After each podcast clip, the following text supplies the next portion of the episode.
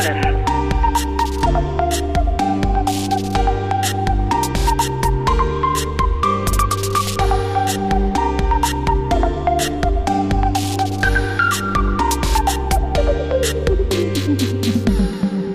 Kapriolen. Schon als Student lachte ich innerlich, wenn jemand behauptete, eine Sprache zu beherrschen. Im Meer der Sprache bin ich ein Sandkorn, das davon träumt, eine Perle zu sein. Mit diesem Zitat von Usama al-Shamani ein Hallo und herzlich willkommen zu Kapriolen. dem Podcast des Literaturhauses Stuttgart im März. Jeden Monat laden wir uns Autorinnen und Autoren auf unsere digitale Couch ein, um ihnen unsere literarischen Denksportaufgaben zu stellen und sie und euch alle zum Mitraten einzuladen. Unser heutiger Gast hat auf jeden Fall einen Rekord aufgestellt. Wir kamen vor lauter Plaudereien nur zu ganzen zwei Quizfragen. Usama al-Shamani kennt man vielleicht schon als neues Gesicht beim Literaturclub des Schweizer Fernsehens, dem SRF. Geboren wurde er 1971 in Bagdad, hat arabische Sprache und moderne arabische Literatur studiert und publizierte mehrere Bücher über arabische Literatur, bevor er 2002 wegen eines Theaterstückes mit dem Titel Olivenkern fliehen musste und in die Schweiz kam.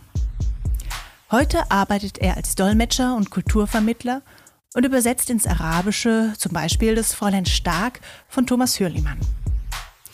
Sein erster Roman, In der Fremde sprechen die Bäume Arabisch, wurde für das Lieblingsbuch des Deutsch-Schweizer Buchhandels nominiert und zuletzt erschien sein Roman Im Fallen lernt die Feder fliegen im Schweizer Limmat Verlag. Mein Name ist Caroline Kallis und dieses Mal geht unser besonderer Dank an Gisa Schneider vom Literaturhaus Zürich für den technischen Support vor Ort und an das Schweizerische Generalkonsulat in Stuttgart für seine Unterstützung. Mit Usama al-Shamani geht es dieses Mal darum, die Sprache mit der Seele zu sehen und um die Erinnerung als Klang. Es geht um die aufgehobene Trennung zwischen Mensch und Natur, um den Baum als Figur im Leben und um den Wald als Wort, das im Nebel schwimmt. Es geht um Verschmelzungen im Gefäß von Kultur und um das Wandern zwischen Zielhaftigkeit und Ziellosigkeit. Es geht um die Wunde, die bleibt, wenn der Mensch als nichts betrachtet wird und um die Frage nach der Würde vom Menschsein, wenn man auf das Menschsein verzichtet. Es geht um den unter Verdacht gestellten schweigenden Dichter in der Diktatur und um das Schreiben als eine Art des Redens und sich beheimatet fühlens. Und damit auf nach Zürich. Hallo Usama, äh, der du gerade im Literaturhaus in Zürich sitzt. Hoi, hallo, Caroline, mich. Hallo. Sehr, hoi. Ich freue mich, dass du zugesagt hast, hier bei unseren Flausen mitzumachen, ähm, weil vielleicht kann man das erzählen. Wir beide haben uns kennengelernt letzten September in Bruck in der Schweiz auf einem Literaturfestival. Genau. Und ähm, ich habe dich einfach als jemanden erlebt, der ne, unglaublich belesen ist, der ganz viel weiß, der viel zu erzählen hat. Und dann finde ich immer, ist das unglaublich passend hier für unser kleines Literaturquiz. Also schön, dass du mitmachst, Usama. Danke sehr gern. Ich bedanke mich ganz herzlich für die Einladung und wie du gesagt hast, dass die Brugger Literaturtage waren sehr intensiv und sehr lebendig. Und ja, ich bin sehr dankbar, dass Und wir das bleiben uns gut in gemacht haben. Erinnerung. Ja, es bleibt wirklich in der Erinnerung. Da hast du recht. Wir kommen zur allerersten Quizfrage. Und ich lese dir das gleich vor. Es sind ein paar Zeilen. Mhm. Und ich würde gerne von dir wissen, ob du herausfindest, ob das von unserem lieben Goethe ist, aus seinem westöstlichen Divan, Mhm. oder von Hafiz, dem Ja. persischen Dichter aus dem 14. Jahrhundert, übersetzt von Friedrich Rückert. Ja. Aus dem Sinn will eines, was mir liegt darin, nicht gehen, eine wandelnde Zypresse aus dem Sinn nicht gehen. Aus dem Hirn des wirren Hauptes wird dein Wangenbild mir trotz Himmels Ungunst, Weltlaufs Ungewinn nicht gehen. Hast du eine Idee? Ja, also wenn ich mich nicht täusche, das ist die Atmosphäre von Hafiz. Mhm. Du hast recht. Es ist so. Und ne, also ich habe dich so ein bisschen in die Falle locken wollen, weil ich von Goethe weiß, dass er so sehr intensiv sich mit Hafiz auseinandergesetzt hat und dass er auch die Inspiration für ihn ja. war, für den westöstlichen Divan. Ja. Aber du hast selbst auch gesagt, er war für dich, also Hafiz war für dich jemand, ähm, der so eine ganz frühe, intensive Lektüre war. Also wie bist du auf ihn gestoßen und was hat dich so an ihm gleich ähm, fasziniert? Ja, die Haltung der Natur gegenüber und das, äh, mhm. das Behandeln des Wortes als lebendig, äh, die Sprache mhm. mit Seele zu sehen, ähm, mhm. Natürlich die persischen Gedichte, die, die, die konnte ich nur ein bisschen lesen, nicht hineintauchen, mhm. aber es gibt sehr, ähm, wie soll ich sagen, sorgfältige und vertraubare Übertragungen und Übersetzungen von mhm. Hafiz. Also die Araber, die haben das, äh, die, das Werke oder die Werke sehr geliebt und es gibt viele verschiedene Übersetzungen und bei ihm habe ich selten Erklärungen. Es gibt sehr viele Auslegungen, Interpretationen, äh, Arbeiten über das. Literaturkritiker haben in vielen verschiedenen Sprachen, Arabisch, Persisch, teilweise auf Englisch auch, habe ich selten darüber gelesen. Ich habe nur die Quellen, also seine Atmosphäre, seine Sprache, auch wie er interpretiert, dass der Mensch mhm. und die Natur, also wir sind ein Hafiz-Geist sozusagen und Werke und Gedichte wir sind nicht da ist die Natur und wir sind da Menschen, sondern man merkt mhm. diese, diese Trennung ganz selten, nur wenn es nötig ist. Und das gefällt mir mhm. bei ihm. Und allerdings äh, habe ich früh Gedichte äh, geschrieben und die arabische Sprache ist sehr reich von Gedichte, aber man mhm. genügt mhm. sich nicht. Man will immer, immer wieder schauen. Also, und äh, ja, also ich, es ist für mich immer das Buch, in dem ich wirklich oder die Werke, in denen ich wirklich immer hineintauche, immer wieder kehre, immer gerne zurücklese und, und das ist eine Sprache, die für sich, es gibt die, die, die Sprache des Gedichtes und die Sprache von Hafiz für mich. Mhm, mh. ja. In deinen Büchern schreibst du auch immer mal wieder, äh, dass die Gedichte an sich für dich eigentlich so eine reichhaltige Quelle sind. Und du erzählst auch von einer Professorin, als du studiert hast in Bagdad, die auch sagte, Gedichte muss man auswendig kennen. Und es war auch eine Professorin, die dich sehr beeindruckt hat. Oder äh, du schreibst, viele Studenten waren in sie verliebt. Mich eingeschlossen. Oder angeschlossen. Ja. ja, das ist, nein, das ist wirklich das, ähm, also ich muss zuerst vielleicht zwei Sachen feststellen, dass die arabische Sprache mhm. von bildhaft geprägt und gemeistert, geformt wurde, das ist keine Klischee. Das ist eine Tatsache. Mhm. Es gibt diese viele Metapher, viele, viele äh, äh Bilder und da ist man äh, sozusagen äh, willig oder unwillig, zwanghaftig in diesem, in diesem Raum aufgewachsen. Das ist das mhm. eine. Das zweite ist mit der Auswendiglernen das ist, das ist, wir haben keine Kinderbücher oder Jugend- und mhm. Erwachsenenbücher. Das heißt, man kriegt das alles, fast alles, wenn man Glück hat, ähm, einfach erzählt. Von Großvater, mhm. von Großmutter. Also meine Großmutter ist eine, eine, eine äh, wichtige Figur in meine Werke.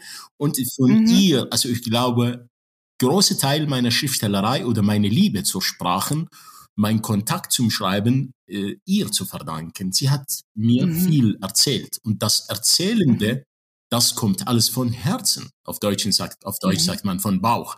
Und das ist alles von mhm. Herzen. Sie erzählt einfach emotional mit Bewegung, mit Hände, mit Lautstärke, Mimik. Es, das Wort kriegt Regie von ihr kriegt mhm, einfach mhm. ähm, äh, eine ähm, Lebendigkeit, die man beim Ablesen nicht unbedingt vermitteln kann. Und da mhm. kommt, mhm. dass man, dass man, dass man das äh, kennenlernt, diese Methode beim Lesen. Und dann beginnt auswendig lernen. Man will die, äh, die, diese Geschichte weitererzählen, dann, dann kriegt man die Geschichte, versucht sie zu speichern und weiterzugeben. Und die Bildung, das System im Irak man, also ich bin dort zur Schule gegangen, Universität etc. Die Bildung von, von Primarschule mhm. ist sehr eingeprägt von äh, Auswendiglernen. Auch in der, mhm. also in der, in der Bachelor, als ich so als Bachelor und dann Master und dann Teil von meiner Doktortitel, also beim, beim Master vielleicht weniger, aber im Bachelor, da hatten wir Professoren und Professorinnen, die, die haben uns gesagt, Gedichte muss auswendig gelernt werden, weil mhm. die, sind, die sind die Sprache. Man muss die mhm. Sprache einfach auswendig lernen und irgendwann nutzt man sie, weil sie wird gespeichert.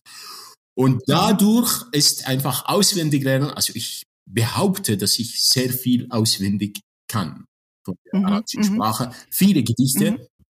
Äh, auch von äh, Texten, die, die mit, mit Religion zu tun zu haben, also die Al mhm. Alte und Neue Testament und dann Koran und so, da muss man einfach auswendig lernen. Und dadurch äh, lernt man den Klang des Wortes beziehungsweise des Satzes, äh, die Musik drin ich erinnere mich an meinen Großvater, wenn ich zum Beispiel äh, ein, ein Gedicht vorgetragen habe, dann sagt er, ah, das stimmt nicht. Und dann mhm. habe ich gefragt, also manchmal absichtlich mache ich irgendeinen Fehler, kleinen Fehler in diesem Klang der Sprache und dann frage ich ihn, ja, wieso meinst du? Du hast recht, aber wieso? Dann sagt er, ich weiß es nicht. Ich weiß es nicht. Ich bin kein Sprachwissenschaftler. es gibt es in, dann sagt er, mein Ohr akzeptiert das nicht. Also diese mhm. diese Instinkt von Sprache, das kriegt mhm. man. Und darum ist Auswendiglernen für mich einfach ein Fakt in meinem Leben. Und das ist spannend, also so eine Erinnerung in Form von Klang, ne? Und dass man ja, dann, wenn ja. da eine Fehlstellung ist, das erinnert. Ja, das ist das. Das ist mhm. das. Und äh, das, äh, du hast jetzt einen wichtigen Punkt erwähnt, eben Erinnerung an Klang. Also ehrlich gesagt, mhm. manchmal äh, stelle ich mir vor, wie es war vor 30 Jahren oder so, als ich dort war, oder 40 Jahren, als ich ein Kind war. Und dann plötzlich höre ich auch die Stimmen und die, die, das, das Wort, mhm. die Betonung. Auf was, wenn Sie etwas sagen? Wo betonen Sie sich? Und manchmal sage ich ein Wort und sage ich, oh mein Gott, da klinge ich mhm. genau wie meine Großmutter. ähm, äh, ich habe dieses Zitat von Hafiz auch gewählt, weil darin kommt eine wandelnde Zypresse vor. Und ähm, dein Buch, das erschienen ist, in der Fremde sprechen die Bäume Arabisch. Mhm. Und auch in deinem zweiten Buch jetzt, oder ja, so kann man es gar nicht sagen, weil es gibt ja einfach schon mehrere Publikationen, aber das sind die beiden letzten, die jetzt äh, erschienen sind und die du in deutscher Sprache geschrieben hast. Äh, auf jeden Fall ist in beiden Büchern sind die Bäume wahnsinnig präsent. Äh, mhm. also du berichtest gerade in der Fremde sprechen die Bäume Arabisch über deine Flucht, über Bagdad, über Erinnerungen, über das Ankommen in der Schweiz und immer wieder ist es auch eine kleine Kulturgeschichte der Bäume. Also wenn du über Olivenbäume und Granatäpfelbäume sprichst, ähm, äh, wie hat sich das so als starkes Motiv ein, na, eingeschlichen kann man nicht sagen. Dazu ist es zu stark, wirklich danach geformt. Wie hat sich das herauskristallisiert, dass das so ein präsentes Thema ist für dich? Die Bäume und vor allem auch der Wald.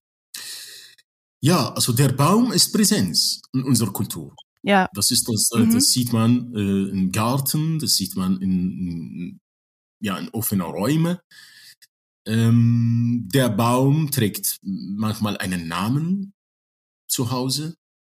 Bäume oder Baum ist einfach als Teil, Teil der Familie, Teil des Existenzes, Teil der Sprache auch. Äh, Bäume, ähm, die sind Teil auch von Feste, von ähm, unserer Geschichten. Das ist, also unsere Geschichten bezieht sich natürlich auf Großmutter, was erzählt ist und so. Der Baum ist immer da Präsenz. Das ist jetzt im mhm. Allgemeinen. Natürlich gibt es auch daneben die Landschaft, also der Irak, der ist äh, Mesopotamien auf Griechisch und das heißt das Land zwischen Euphrat und Tigris. Und mhm. das ist äh, grün, also viel, sehr viel Palmen, Dattenpalmen und Olivenbäume und Orangenbäume, Zitronenbäume, äh, Granatäpfelbäume, Landschaften. Also damals, jetzt sind allerdings äh, sehr geschädigt wurden durch viele Kriege und so weiter.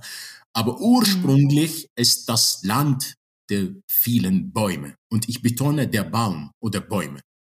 Da kommen wir zum Wald. Wald ist ein bisschen in unserer Kultur, also nicht in der arabischen Kultur unheimlich und so ist, das ist in der deutschen Kultur auch. Vor vielen Jahren war der Wald, der Wald so verbunden mit Dämonen und mit äh, Geschichten, mit mhm. denen man nicht so äh, klarkommen konnte. Aber der Wald als Wald im Gedächtnis, im Geist dieser Kultur, im Hintergrund äh, ein bisschen äh, ungeheuer, ein bisschen äh, unklar, ein Wort, äh, das man nicht häufig äh, sieht, liest, kontaktiert und mit dem sich auseinandersetzt. Es sei denn, dass die Wälder von äh, Bäumen, die Früchte tragen. Wälder von Palmenwälder oder eben diese, diese Bäume, die ich genannt habe. Aber doch im Norden des Irakes gibt schon Wald, was wir unter Wald da in Europa verstehen. Mhm. Und da gab äh, gab die, äh, die, die, dieser Raum von Unsichersein, von ein, ein mhm. Ort, wo die Leute dort fl äh, Zuflucht finden, äh, wo äh, etwas Unklares ist. Also ein Wort, das einfach im Nebel schwimmt und sich nicht mhm. zu greifen oder ergreifen ähm, lässt in unserer Kultur. Es ist einfach ein Fakt von Leben. Ein Fakt, mhm. was, was, was mich sehr eingeprägt ist. Jetzt rede ich nicht von Schönheit, von was man davon kriegt und so, sondern der Baum als ähm, Existi Existenz, als äh, also eine mhm. Figur in meinem Leben. Und darum äh, mhm. hat sich äh, gewandelt und verwandelt auch in der Sprache. Und äh, ja, wie du das Buch gelesen hast, das ist sieben Kapitel, jedes Kapitel mhm. eine Geschichte die an einen Baum äh, einfach äh, sich äh, in einen Baum sich anlehnt oder hängt oder was auch. Mhm. Es hat immer eine, mhm. eine Beziehung mit, mit einem Baum. Mhm. Und es gibt auch viele Redewendungen, finde ich, in deinem Buch, die sich auf Bäume beziehen und die dann auch so Kristallisationspunkte sind. Also ne, wenn es mhm. heißt, äh, eine Familie wird nur halb satt ohne Dattelpalme im Garten. Ja. Oder eben auch der Granatapfelbaum, ne, in dem es so um den Kern des Lebens geht in der mhm. Frucht. Mhm. Also von ganz vielen einzelnen Bäumen kann man auch wieder metaphorisch so ganz viel aufmachen und das machst du so grandios. Ja, der also diese ähm, Metapher oder was unter Baum steht. Also wir müssen nicht vergessen, dass, ähm, dass die arabische Kultur auch diese, ähm, diese Kleinigkeiten äh, in der Beziehung zwischen Natur und Mensch äh, immer lobt und ähm, Preis gibt und gepreist oder so, diesen Kleinigkeiten im Sinne von diese Granatäpfel jetzt und die Liebe mhm. drin. Ähm, oder die Datteln, die, die sättig machen. Oder mhm. was macht man, wenn ein Baum stirbt? Was macht man mhm. mit dem? Also diesen Sachen, die sind alle kulturellen Sachen, die sind nicht so Redewendung, die steht und ich versuche das einfach zu transportieren oder zu übertragen, sondern es ist, wie soll ich sagen, es ist alles verschmelzt sich in diesem Gefäß von Kultur mhm. und davon mhm. bin ich gekommen von diesem Gefäß und ich versuche mhm. einfach zu schöpfen von dem und äh, zu ähm, anders zu formulieren, zu literarisieren. Und das gelingt mir Natürlich nicht immer, weil es gibt, es gibt schon äh, Knoten oder Punkte, in denen mhm. man, man nichts machen kann, weil die, die sind so, so stark gebunden in der Kultur und Geist. Um das verständlich zu machen, muss man die Hintergründe erklären oder der Boden, Basis, worauf sie stehen, alles zu ähm, erläutern. Und da geht die Literatur ein bisschen weg von sozusagen mhm. von ihrem Weg. Und das will ich nicht. Darum, es ist, mhm. es ist nicht all, was in die, äh, diese Kleinigkeiten in dieser Kultur, beziehungsweise bezüglich die, die Beziehung mit, der- mit, mit der Natur transportierbar ist oder übertragbar Mhm. ist. Es gibt viel Sachen, die, die einfach, die ich nur arabisch, die ich nur auf Arabisch oder auf Irakisch Mhm. verstehe.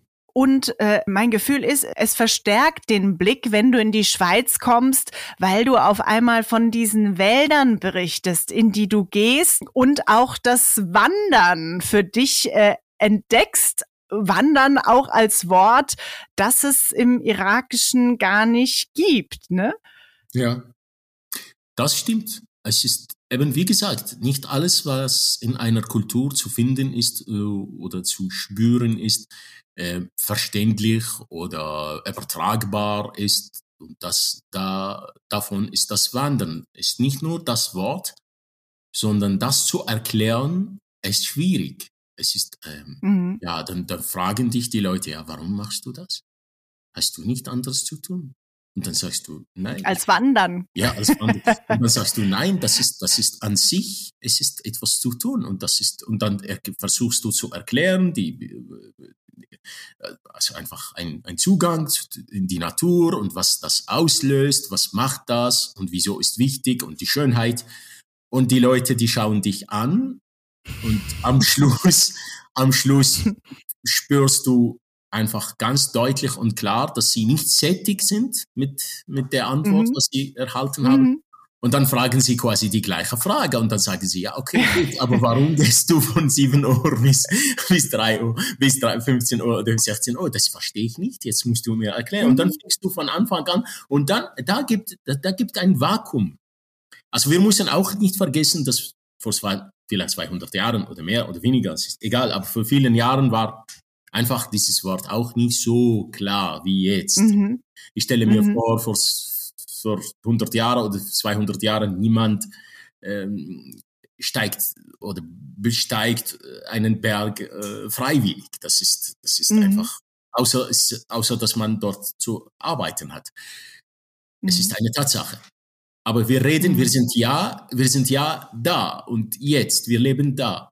Und wenn wir das versuchen, das, was wir jetzt machen, was ich mache im Irak oder auch in anderen äh, arabischen Ländern zu erklären, dann gibt es zwei, zwei Möglichkeiten. Entweder bin ich so ein Schweizer oder so, ein Schweizer, mm, eine Schweizer, schweizerische Kultur trage und mache ich mit.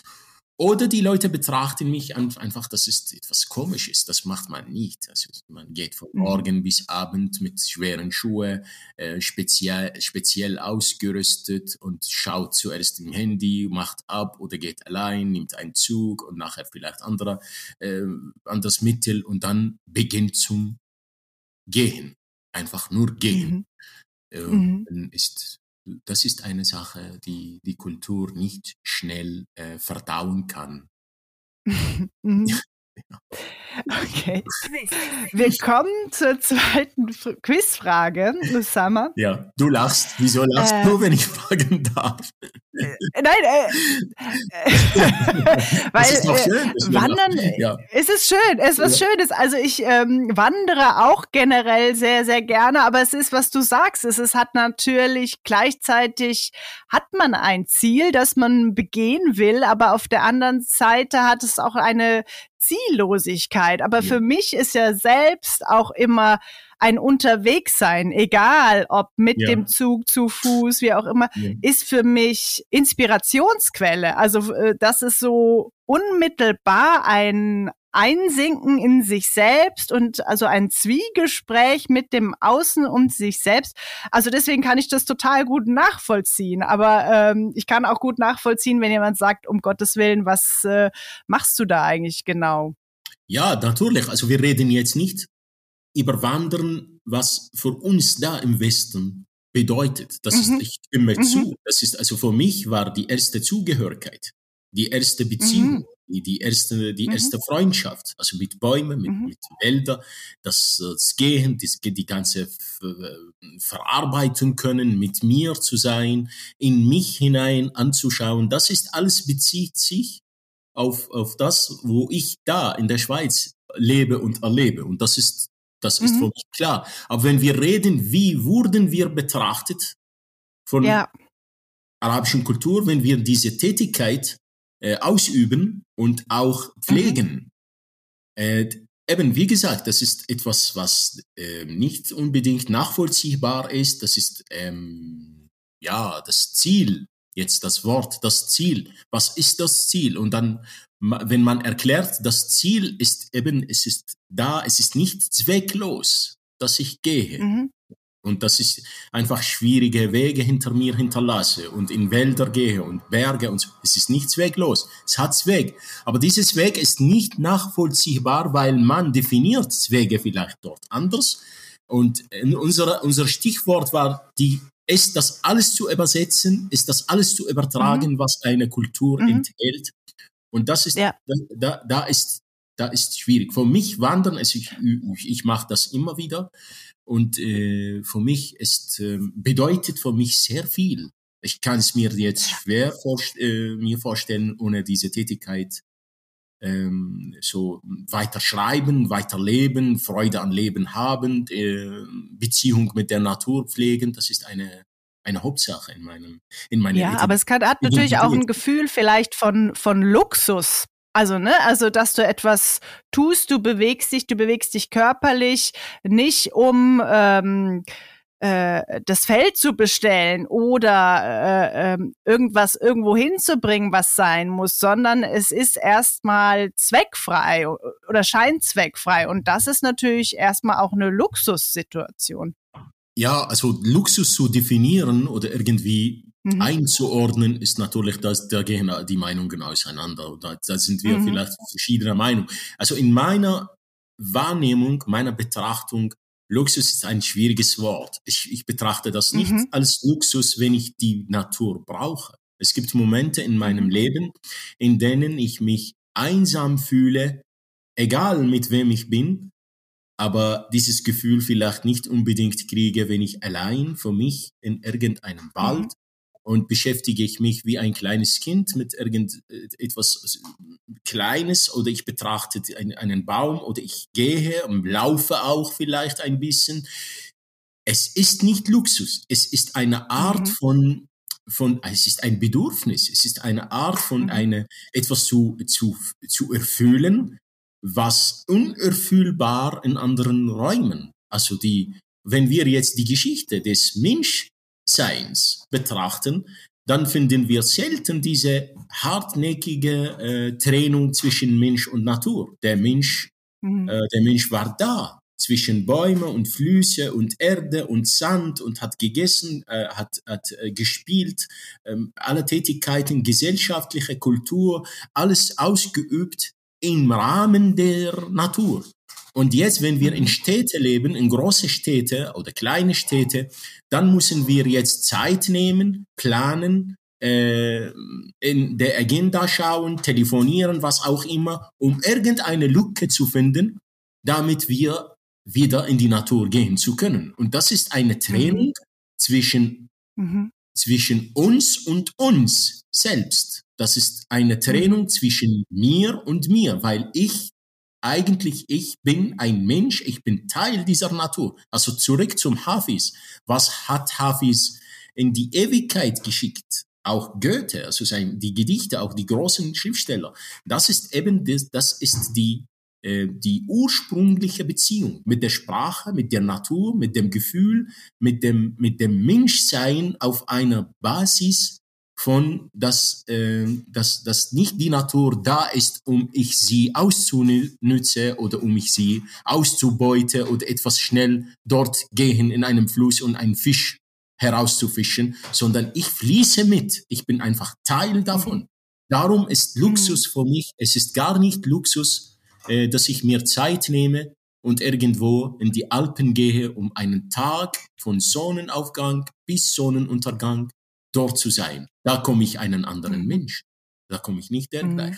Meiner Meinung nach. Ich, mhm. ich habe also du hast mir oder ich weiß, dass du Schleiermacher übersetzt hast äh, über die ja. Religion. Vielleicht ist mhm. das ein kleiner Bogen, den wir machen können, bevor wir zur zweiten Quizfrage kommen. Oder ja. wir machen nur eine einzige Quizfrage, Usama, ja, weil wir bitte, uns verquatschen. Bitte, aber, aber äh, äh, äh ich fände es spannend zu erfahren, wie es kam, dass du ihn ins äh, Arabische übersetzt hast, weil es ja auch echt ein anspruchsvoller Text ist. Aber da da anknüpfend an das, was du gesagt hast, ist mir die mhm. eine Stelle ins Auge gesprungen, wo es da heißt, die Religion lebt ihr ganzes Leben auch in der Natur, aber ja. in der unendlichen Natur des Ganzen, des einen und des allen. Würdest du sagen, auch Religion ist etwas, was in der Natur äh, ursprünglich erfahrbar ist für dich? Ja, ja das ist mhm. absolut so. Also es ist, mhm. also ich trenne ganz hart zwischen Dogma und was darunter, was, was untersteht von, von was man ausüben muss, soll oder so. Das, mhm. ist, das interessiert mich nicht. Was mich interessiert, die Verbundenheit mit großen Fragen, nämlich die mhm. Geburt, der Tod, der das, äh, das, das, das, ähm, das Gesetz, also Gesetz vielleicht falsches Wort, aber die, die, die Regeln des Naturs oder wie die Natur, diese Harmonie zwischen uns Menschen und der Natur, das ist für mich, das ist für mich die, also die Religion, die die, die großen Fragen stellt. Und das mhm. hat mich fasziniert bei Schleiermacher, also seine Sprache. Natürlich, das stimme ich zu. Es ist, es ist schwierig. Also es war schwierig ins Arabische. Daran habe ich äh, drei Jahre gearbeitet. Das war ein, ein, ein, ein ein, ein, ein, ein, eine Wanderung in seiner Sprache, weil ja. es sehr von Romantik sehr, sehr eingeprägt und, äh, und seine Sätze und die, die Bedeutung, wie er es äh, formuliert, das hat mich fasziniert, wie er die Religion, nämlich die Bedingungen, äh, warum sind wir da und was machen wir eigentlich und wie verstehen wir uns, das hat mich fasziniert bei ihm. Und ich habe das Buch ins mhm. Arabische sehr gern übertragen. Und übrigens ist es jetzt in dritte oder vierte Auflage und wurde. Ach ja. Mhm. Kürzlich habe ich auch erfahren, dass die arabische Übersetzung, meine aber arabische Übersetzung wird, wird als Basis um ins Persisch, von Arabischen ins mhm. Persisch, mhm. was wir nicht unbedingt im Rahmen von Literaturwissenschaft und Sprachwissenschaft nicht unbedingt das lieben, dass zweite Sprache von zweiter Sprache übertragen wird. Aber eben, das, das Buch wurde dort auch äh, gerühmt, gelobt, gepreist. Und ja, ich, ich glaube, das ist, das ist, das ist keine Klischee, dass wenn wir, mhm. wenn wir sagen, dass die Natur die Mutter ist, dass dieser mhm. Schoss die, die, die, große Frage mhm. ist. Mhm. Und das ist die Religion, mhm. also das ist die Glaube an etwas oder der mhm. Glaube an etwas. Das ist für mich wichtig, das ist Zentrum für mich. Nicht, was man ausübt oder was danach kommt, das interessiert mich nicht. Es interessiert mich, Jetzt, da, ich bin da und jetzt. Wie gehe ich jetzt mit dem, mit der Frage des Todes?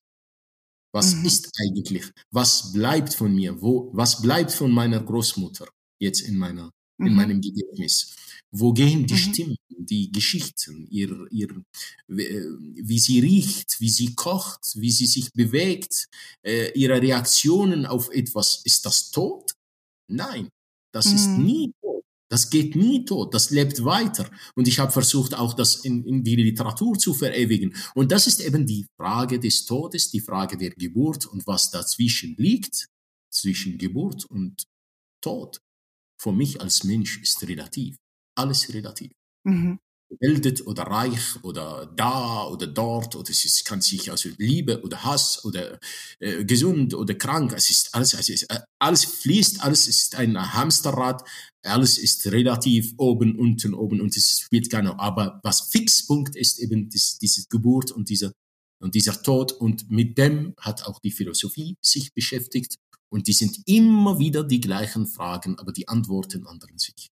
Und das ist das mhm. Faszinierende bei Schleiermacher, weil er eine ganz besondere, einzigartige und eindrückliche äh, Antwort gefunden hat auf diesen großen mhm. Danke, Usama. Äh, ich mache einen harten Cut. Wir kommen zur zweiten Quizfrage, weil ich mit dir ganz gern noch so ein bisschen woanders hin ausschlagen will, sozusagen. Sehr gern. Und pass auf, die nächste Frage oder das nächste Zitat äh, mhm. kann entweder aus Dantes göttlicher Komödie sein, mhm. in der Übersetzung von Karl Streckfuß, oder mhm. ist das aus Dostojewskis Schuld und Sühne, in der oh. Übersetzung von Hermann Röhl? Ja. Okay. Nun, dass ich die alte Frau ermordete, das war ja selbstverständlich schlecht von mir, genug davon. Als er seine Erzählung zu Ende gebracht hatte, war er ganz erschöpft und ließ den Kopf sinken. Ach, das ist nicht richtig, das ist nicht richtig, rief Sophia in tiefem Schmerz. Kann man denn überhaupt so? Nein, es muss anders gewesen sein, ganz anders. Und doch habe ich dir alles aufrichtig erzählt. Ich habe die Wahrheit gesprochen. Wie kann das die Wahrheit sein, oh Gott? Ich habe ja doch nur eine Laus getötet, Sophia, eine nutzlose, garstige, schädliche Laus. Ein Mensch ist keine Laus. Oh, so schön ist die Passage und so schön hast du sie vorgetragen. Dostoevsky ist ein meines Lieblingsautoren. Äh, und der, ich habe also ich weiß es nicht, ist das Raskolnikow in, in, seinem, in seinem Werk Schuld und Söhne? Ist das von Dostoevsky? Gen, genau, genau, genau. Das ist der, der, der ja. Hauptfigur, die Hauptfigur, die Hauptfigur genau. Der redet von dieser, ja, es ist, es, ja, die. Ich glaube, die Quizfrage war nicht allzu schwer, weil Dante hätte, hätte doch ganz, ganz anders geklungen und nicht so dialogisch. ja, Dante, das tut mir nicht so schwierig. Aber Dante, Dante, also Dante habe ich auch sehr gern gelesen und das war auch mhm. Teil unserer Lektür in, in, in, in als ich äh, irgendwann meine Masterarbeit abgeschlossen. Das war einfach, mhm. wie, dass, dass wir und zwar auch Präsenz in einem Werk von mir, ich glaube in, in, in den Bäumen, in der Fremde sprechen die Bäume mhm. Arabisch. Mhm. So habe ich auch irgendwie, es ist, natürlich, es ist wunderbar, aber Dostoevsky habe ich, ähm, ja, habe ich sicher dreimal gelesen. Mhm. Also, mhm. also, ja, ich glaube ganz, weil die, die Araber, die haben seine Werke, also die Ägypter, äh, und dann kamen die Lebaneser, die zweite Übersetzung, und ein Iraker mhm. hat auch die ganzen Werke von ihm übersetzt. Aber ich habe die ägyptische Übersetzung damals vor etwa mehr als 20 Jahren gelesen. Und mhm. kürzlich habe ich mit, äh, mit einer Freundin von mir einen Film gesehen über die, äh, über die äh, Übersetzerin von Dostoevsky. Und die fünf mhm. Elefante heißt der Film für die, die mhm. fünf Elefanten. Und es ist einfach wunderbar, wie, wie sie erzählt hat, wie sie die Übersetzungen und was Übersetzung überhaupt heißt. Ja. Danke, War das Svetlana Geier über Svetlana ja. Geier, der Film? Genau, genau ne? Ja. ja. Genau, das habe ich kürzlich äh, eben äh, mit einer, äh, auch einer, einer Autorin zusammen gesehen und das, das hat uns beide beeindruckt, wie was Übersetzung heißt und wie, wie die mhm. Liebe zur Sprache und jedes Wort, diese Sorgfältigkeit, dieser, äh, das, das, das, jedes Wort muss stimmen und muss einfach da mhm. sein und die Korrektoren und wie viele Menschen, es ist eine Teamarbeit, es ist einfach beeindruckend, dieses, dieser mhm. Film, wirklich. Ja, und die sind fünf Elefanten, mhm. weil sie hat die hauptgroße Werke von Dostoevsky, die äh, wunderschön dick sind, hat sie ins Deutsche gebracht. genau das Buch äh, In der Fremde sprechen die Bäume Arabisch ist ja keine Autobiografie, also es ist als Roman betitelt, aber mhm. es hat viele Elemente von deinem Leben. Ja. Ähm, und ich habe diese beiden Bücher, also Dante und Dostoevsky, auch so ein bisschen gegeneinander gesetzt weil sie beide hinführen zu deinem Bruder Ali, der mhm. verschwunden ist. Also mhm. zum einen, dass du dich als Usama fragst, hab ich daran Schuld, also dieser Begriff ja. der Schuld. Ja. Und zum anderen fühlst du dich auch an Dantes göttliche Komödie ja. erinnert, also an diese Unfassbarkeit der Ereignisse. Ja. Ja, das ist, das ist eine, ja, ich sage immer, verschwinden oder verschwunden ist Mhm. nicht das Gleiche. Es ist nicht der Tod.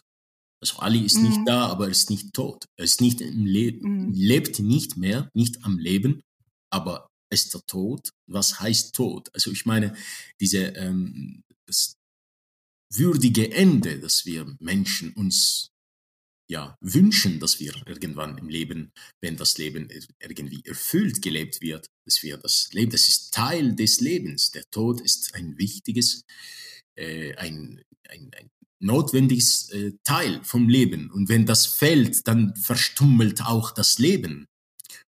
Mhm. Und, und Ali ist einfach eine, eine unlösbare, also nicht nur Ali, sondern alle Personen, die äh, leider dieses, die, die, dieses schrecklichen Schicksal mm, er, erlebt haben.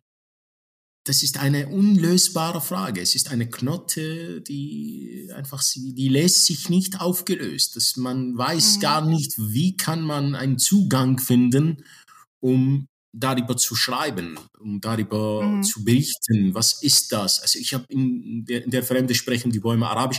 Ich habe versucht, nach oder mich dem Thema zu nähern, aber ich Mhm. denke, ich könnte mir vorstellen, darüber mehrere Bücher zu schreiben, weil es ein großes Mhm. Thema ist. Da ist es ist, es, wie wir wissen, also das Thema Tod oder Liebe oder ähm, diese großen Themen, die ernähren uns immer, Literaten, die sind Mhm. die sind immer da, da, jetzt kehren wir zurück zu, zu deiner Frage, zur Religion, die sind immer da, die gleichen Fragen, aber die Antworten und die Sprachen, die ändern sich. Und das, das, das versuchen wir in der Literatur irgendwie eine Sprache zu finden, dass wir das als Realität und, und als eine Mhm. Tatsache zu stellen, dass, da- dass das, was unvorstellbar ist, kann eine Sprache auch gewinnen und wird vorstellbar. Ob das uns gelingt, ob das äh, genügt, das bleibt natürlich offen. Und es ist Mhm. ein Roman, wie du das gesagt hast, und das ist richtig, es ist ein Roman, weil nicht alle Figuren, die in diesem Buch sind, da sind eins zu eins. Das sind, die sind Figuren, die tragen die Geschichte. Die sind die, die, die, die Bäume, die tragen die Geschichte. Die sind Figuren da. Und die machen auch viel Fiction da, diese Figuren, um die Geschichte Mhm. äh, getragen zu werden. Das ist nicht zu, zu verbergen oder zu verleugnen, dass viel von mir in diesem Buch ist. Aber die Frage Mhm. ist, in welchem Buch gibt es nicht viel oder ein bisschen von, von Autoren oder Autor. Das ist, das ist Mhm. normal. Und, und auch in, in, Mhm. in, in, in, in Ali oder die, die, wie soll ich sagen, das Leben von Ali ist da. Es ist, Mhm. es ist Mhm. als eins zu eins, wie Ali präsentiert wurde, aber es ist natürlich nicht, nicht alles, was Ali hat. Ja. Und er verschwindet ja tatsächlich von einem Tag auf den nächsten einfach auf der Straße. Man weiß nicht, du weißt nicht, was ist mit ihm passiert. Und es ne, rüttelt auch die Familie durcheinander. Man weiß Mhm. gar nicht, wie damit umgehen. Äh, es wird nach ihm gesucht. Die Mutter kann auch nicht loslassen, kann ihn ähm, nicht sozusagen dem Sterben anheimgeben. Ne? Also kann ihn nicht weggehen lassen. Und das macht natürlich total was mit der ganzen Familie. Ja, das, das, das stimmt. Und das ist, und das ist auch ein Fragment, das, äh, das ich, ich habe versucht, auch in diesem Buch, das, das Schicksal von Ali als Schicksal von diesem Mhm. Land, von Irak, Mhm. darzustellen. Das ist, äh, der, der Irak ist auch irgendwie verschwunden. Man weiß gar Mhm. nicht, was passiert mit dieser Kultur, mit diesen Völkern, mit Christen, Juden, Muslime, äh, andere Ethnien, Religionen, Jesiditen, Sabiiten. Es gibt, es gibt viele, viele äh, äh, Religionen, viele Völker, Sprachen und die allmählich äh, verschwunden unter Schock, unter Angst, Terrorismus und ähm, Anschläge überall und äh, diese Terroranschläge natürlich verursachen ein, eine, ein, ein, eine, eine, eine Angst, die man, die man wirklich nicht aushalten kann. Viele Leute sind Mhm. einfach weggegangen. Und das ist, das ist das Verschwinden. Also Bäume sind auch verschwunden, verschwunden. Mhm. Äh, Flüsse, kleine Bäche, die Wege haben sich geändert. Bagdad wurde die Straßen gesperrt, anders, die, Landkarte, die hat eine andere Gestaltung, anderes Gesicht. Es ist ein, ein, es ist ein unendliches Verschwinden von diesem Land. Und Mhm. wenn man Mhm. darüber redet, dann wird man schubladisiert oder kathologisiert. Du bist mit der Diktatur, du warst Mitläufer oder du bist mit Amerikaner, du bist, du, Mhm. du begrüßt die Amerikaner, du bist, du bist westlicher, du bist verdorben, du bist nicht zu retten, du bist Mhm. nicht, und dann ist, oder, oder du bist Schriftsteller, ja, aber du warst 20 Jahre nicht im Irak. Darfst du darüber Ja. reden? Darfst du Ja. darüber schreiben? Und das ist die unendliche Entfremdung und Graben. Mhm. Und das ist alles verschwunden, auch die Sprache. Mhm. Äh, die- Ich war dort, wir sitzen und schweigen einander, weil wir keine gemeinsame Sprache haben mehr. Mhm. Also unter der Diktatur war irgendwie, ich, natürlich, das war eine grausame Diktatur, von der ich geflohen bin. Mhm. Aber es war irgendwie eine gemeinsame Sprache, auch wenn viel geschwiegen ist, aber wenigstens Mhm. sitzen wir, du und ich, und reden wir offen, wo wir stehen. Mhm. Aber auch das Mhm. ist verschwunden jetzt mit dem, weil man weiß nicht, mit wem man redet. Ist das eine Milizien jetzt? Religion? Regierung? Mhm. Irgendjemand? Und das ist schon, das ist schon eine Sache, die, ja, die mich traurig gemacht Mhm. hat.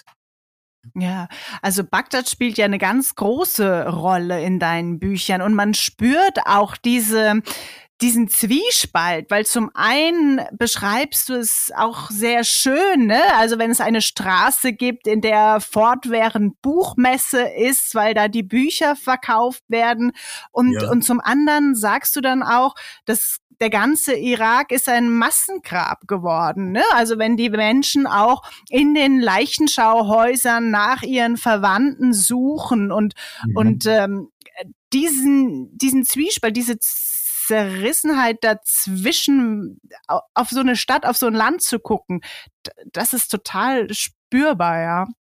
Ja, das ist, das stimmt. Also wir Menschen, wir sind Künstler, immer wieder Räume zu finden, um überleben zu können.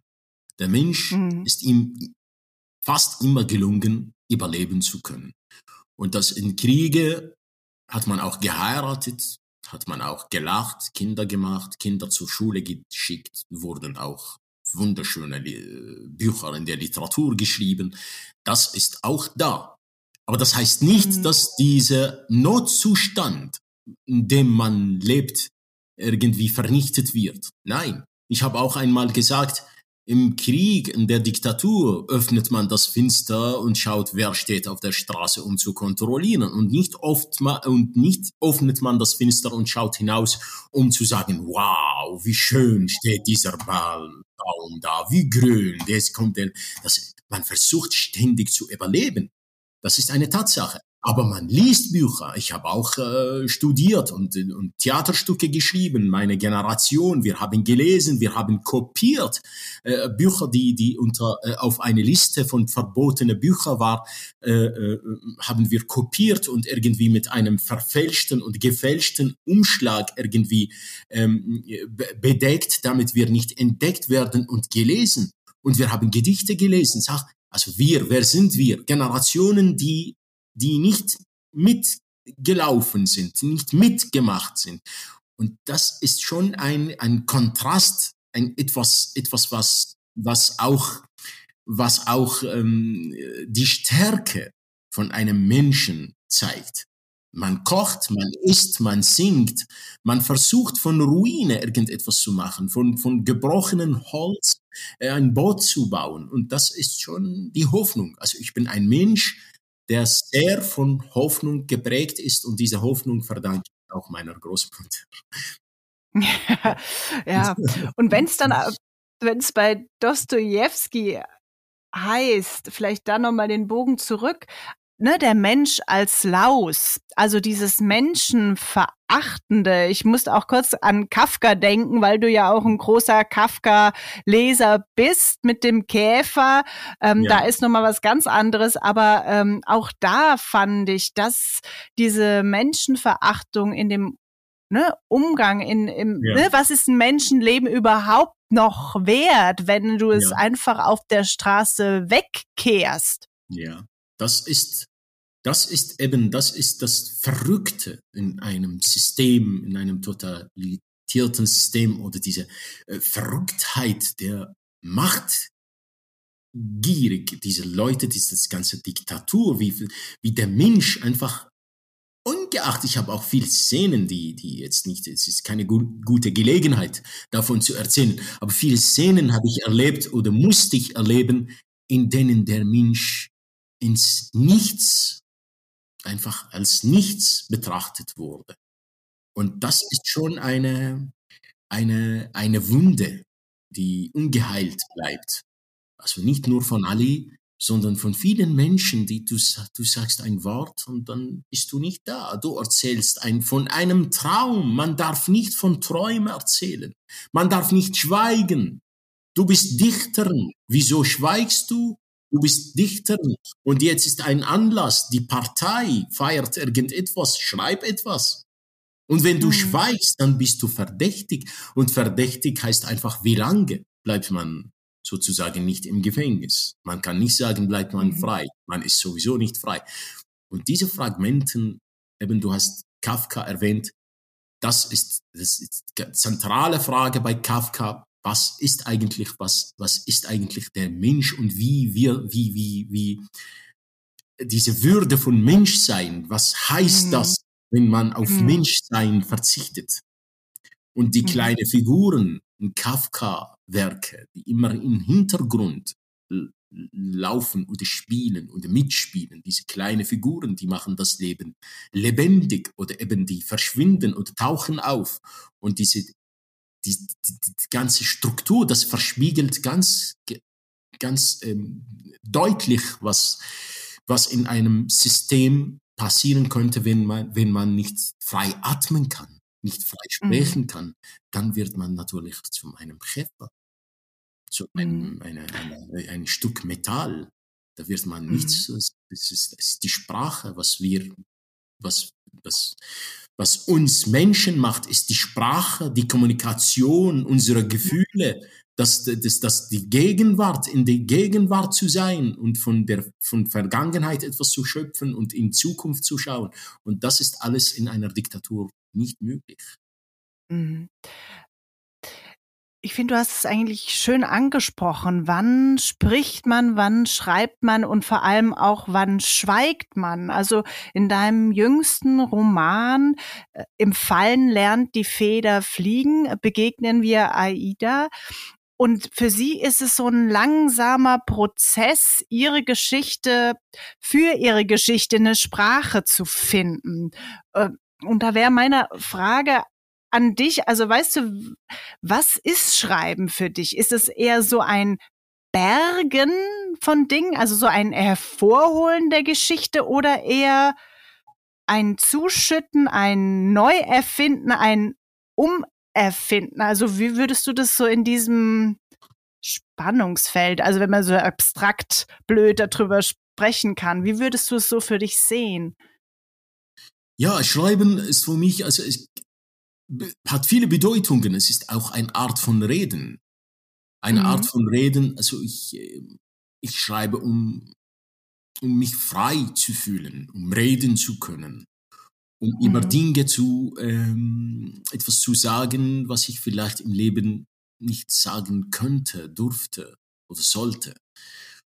Und es ist eine Tätigkeit, für mich, äh, in, also natürlich hier in, in, der Schweiz, wo ich Gott sei Dank jetzt da leben durfte, eine Tätigkeit, mhm. die mir die Freiheit auch schenkt. Das ist eine, eine Freiheit.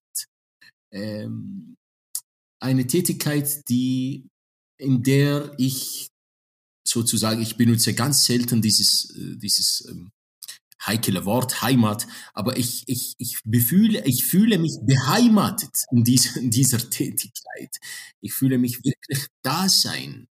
Äh, die Sprache, ich spüre die, die Sprache, das Wort. Äh, das, es ist eine, eine Werkstatt, eine, eine Tätigkeit, in der ich mich wirklich total verliere.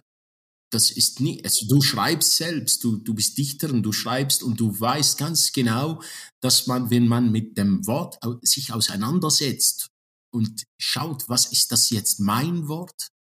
Ist das jetzt, was ist das jetzt? Will ich das wirklich sagen, schreiben? Was vermittelt das von mir? Ist das wirklich ganz genau von mir? Dann schrei ich schreibe von Hand. Alles von Hand zuerst.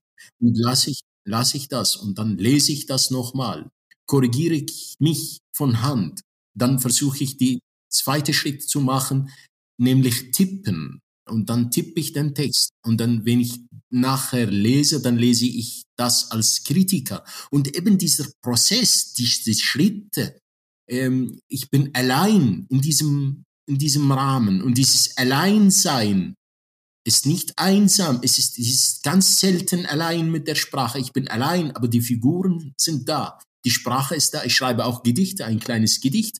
Und manchmal ist verrückt, so um vier Uhr morgen oder fünf Uhr morgen. Und dann atmet man ein und sagt, oh, jetzt, mhm.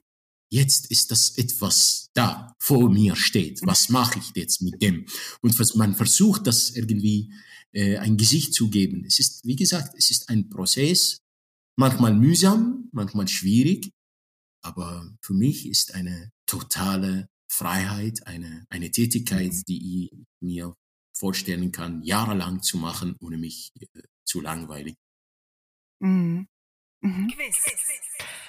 Ähm, du, wir haben zwei, äh, wir haben eine ganze Stunde über nur zwei Quizfragen gesprochen. Das ist Rekord. Das ist super. Ich hätte ja. tatsächlich jetzt noch Max Frisch angeschlossen, die aber sozusagen mhm. an das anschließt, was du gerade gesagt hast, nämlich diesen Begriff der Heimat. Und ich finde das so spannend, ähm, äh, weil ich finde, der Begriff kommt bei dir total häufig vor, diesen Begriffe Fremde und Heimat und das wird so gegeneinander abgewägt. Und mhm. äh, äh ich finde, Heimat ist ja so ein Wort, das im deutschsprachigen ne, so eine Belastung hat. Also es ist immer ein schwieriges ja. Wort. Und ich hatte es mit einer Freundin davon hier in dem kleinen Örtchen, wo ich lebe. Da gibt's ein Restaurant, relativ neu, und das hat sich Heimatrock genannt. Und hm, und ich frage mich wer ist was, dort? Also, also wie jetzt geschlossen. ja ja vielleicht. Mal gucken ob es nochmal aufmacht. Aber ich war auch also die Frage ist ja warum ja. nennt man das so? Was verbindet man da damit ja? Und und, äh, ähm, und äh, auf der anderen Seite ist es doch etwas, was du so ausbalancierst, so für dich. Und äh, zu Max Frisch zurück. Von ihm gibt's ja diese Fragebögen. Ich weiß nicht, ob mhm. du denen schon mal begegnet bist. Und da gibt's auch eine Frage, da heißt es, was bezeichnen Sie als Heimat. Und ich muss da auch an dich denken, weil wir in Bruck uns unterhalten haben über ja. Dorf, über Dörfer und Städte. Und pass ja. auf, also was bezeichnen Sie als Heimat? Da fragt Max Frisch ein Dorf, eine Stadt oder ein Quartier darin, mhm. ein Sprachraum, ein mhm. Erdteil oder eine Wohnung. Was würdest du? Also würdest grundsätzlich, du grundsätzlich, wie du gesagt hast, also meine Figuren, den, den Roman, die haben viel über Heimat und so. Aber grundsätzlich ja. verbinde ich Heimat nicht mit, mit einem Ort. Ich, mhm. Diese Kette zwischen Heimat und Ort, da löse ich auf, weil man verliert sozusagen Heimat, wenn man so kettet oder fesselt an einem Ort. Was mich jetzt mit Zürich verbindet, ist vielleicht mehr als was mich mit vielen Städten im Irak verbindet, weil ich jetzt fast 20 Jahre da bin mit der Schweiz, in der Schweiz und mit der Schweizer Kultur und so. Es ist einfach Sprachraum. Also ich tendiere mich Kultur und Sprachraum. Das ist, es ist das Gefühl, das Gefühl, dass man da sein, wie ich gesagt habe, das Schreiben an sich, diese Tätigkeit, wenn man schreibt, wenn man darf, man darf schreiben, man darf seine Meinung äußern. Man darf leben. Die sind Fragmenten für mich, äh, die diese Zugehörigkeit schaffen könnte. Weil schlussendlich es ist, es ist einfach, wir sind ein, ein, ja, ein, ein Haufen von Identitäten, was mich mit, mit, mit der Schweiz verbindet, mit dem Irak, mit anderen Kulturen, mit Sprachen. Es ist genau gleich. Ich kann mich jetzt nicht definieren als Iraker oder als Schweizer oder was auch immer. Ich ist diese, ist, auf diese Adjektive kann ich sehr gut verzichten. Ich schreibe und ich, ich, ich definiere mich als Sprachmensch, als Weltmensch, als Liebhaber des, der Hoffnung oder des, des Lebens. Ich, lebe gerne. Ich, ich, ich, ich sehe auch sehr gerne, die, wie Menschen leben, wie Kinder zur Schule gehen, wie, wie, wie, wie das, das Klappern von, von, von, von, von, von Kindern, wenn sie von der Schule zum, zum Mittagessen gehen. Das ist diese Rituale, diese Kleinigkeiten, ein Fluss, der Frühling kommt, diese Knospen, das ist alles für mich. Die sind Gefühle, die sind keine Orte. Dieses Gefühl, Heimat ist ein Gespräch mit meiner Mutter und sie erwähnt zwei, drei Wörter, ganz südlich irakische Dialekt und sage ich mir, oh, wie schön hast sie das gesagt. Und das ist jetzt, du hast, du hast Brugg erwähnt. Also Brugg jetzt, ich war in Brugg als Asylant, also in Asylantenheim. Aber jetzt verbindet mich in Brugg, verbindet mich nicht diese Erinnerung, als ich geflüchtet bin und nach Aargau zugeteilt wurde, sondern verbindet mich die Literaturtage, wo ich dich kennengelernt mhm. habe, mit anderen Kolleginnen und Kolleginnen. Mhm. Und ich liebe Brugg. Jetzt sage ich ganz mhm. deutlich, ich liebe mhm. diese Stadt, weil in dieser Stadt habe ich einfach ein wunderschönes Erlebnis äh, mhm. genossen. Und die sind alle diesen Fragmenten sind für mich einfach, sie fühlen sozusagen dieses Wort, ein großes Wort. Aber wenn ich jetzt eine, eine, eine Bäckerei mache oder irgendwo eröffne und hänge ich irgendein Schild, Heimat, dann ist für mich einfach ein leeres Wort. Was ist mhm. das eigentlich? Was mhm. soll ich jetzt? Ein, ein Brötchen kaufen oder mhm. hineinkommen, um, um irgendein Lied zu hören, was mich erinnert an irgendein Kind. Und das ist, das ist ja. einfach überflüssig, ja. Mit allem Respekt ja. natürlich. Ich kritisiere nicht, aber für mich als Mensch, wenn ich jetzt eine, irgendeinen Buchladen oder Bäckerei oder was auch immer eröffne, dann würde ich nicht Heimat nehmen. Es bleiben Fragen offen da auf jeden Fall. Ja, das ähm, ablehnend. Ja. Wenn du nach Ladenburg mal kommst, Usama, dann gucken wir uns das von außen mal an, wenn es, wenn es überhaupt noch gibt, diesen Laden. Ja. Das, also wir hoffen von Herzen, dass das alles geöffnet wird und dass diese Corona-Zeit. Genau, wir wünschen nichts Schlechtes. Ja, ja. ja. Usama, ich danke dir sehr für dieses Gespräch. Ähm danke, Caroline, für die spannende Frage, für das. Kapriolen.